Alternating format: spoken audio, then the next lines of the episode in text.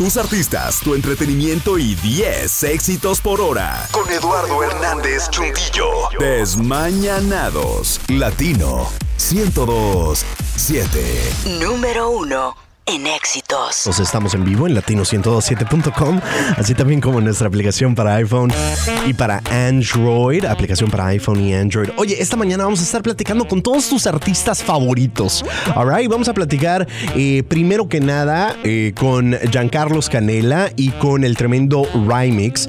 Y más al ratito platicaremos con Ricardo Montaner y con su familia y con Dana Paola que eh, tiene nuevo álbum que se filtró. Se filtró o será pura publicidad? Bueno, tú y yo seremos los jueces de eso. Pero primero, platicamos con eh, Giancarlos Canela, quien eh, nos platica sobre las dificultades que su mamá ha vivido. Escucha. Mi mamá es una mujer luchadora.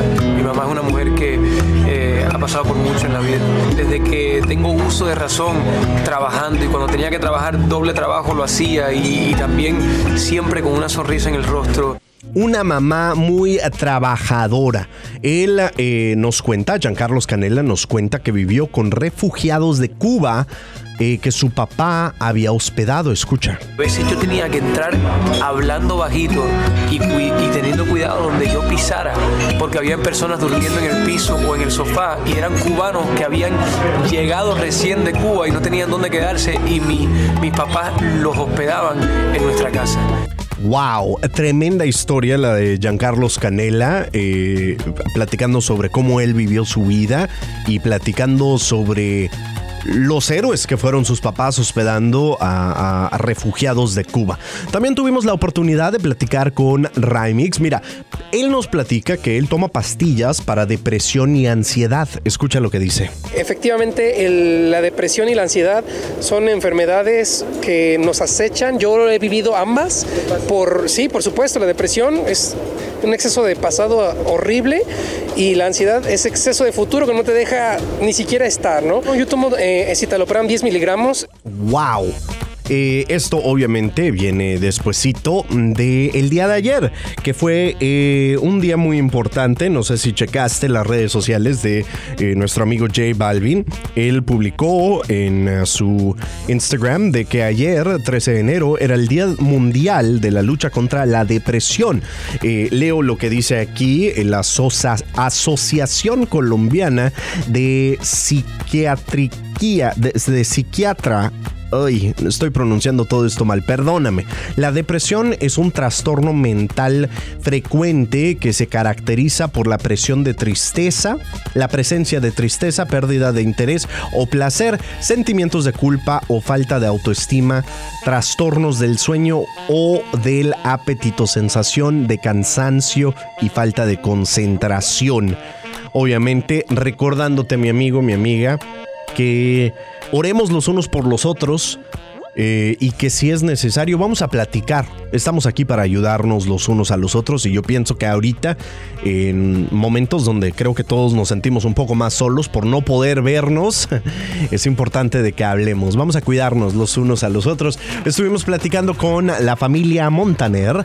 Ricardo Montaner nos cuenta el impacto de este tema, de este éxito que sacaron. Amén. Escucha. Si no hubiésemos tenido amén, yo creo que estaríamos devastados por completo. Estamos transitando este momento con esa paz sobrenatural que siempre le pedimos a, Dios. There you go. Amén. Obviamente una oración, este éxito que sacaron eh, en base de una oración. Mao, el hijo de Ricardo Montaner, nos dice que considera un reality show eh, de sus vidas este próximo, este próximo año, maybe. Mi papá ha tenido eso en el corazón desde hace más de 15 años y poco a poco yo creo que se va acercando más el momento en el que se va a dar, porque por algún motivo u otro no se daba. Si bien es cierto que nos enfocamos eh, todo el año en nuestras carreras individuales, lo que podemos llegar a impactar como familia es aún más grande que eso, no lo dudo. There you go. Mao, hijo de Ricardo Montaner, platicándonos. Camilo, el, el yerno de Ricardo Montaner, revela que su propósito para el 2021 es confiar más en él. Escucha. Marlene, mi suegra, nos invita siempre a que tengamos una palabra como de enfoque cada año. y este año me preguntaba cuál era mi palabra de este año y yo escogí la palabra confiar. Y quiero confiar en los planes que Dios tiene para mi vida y a Amén. través de mi vida y en los talentos que Él me dio para materializar los planes que tengo este año. De la mano de eso, que venga lo que venga.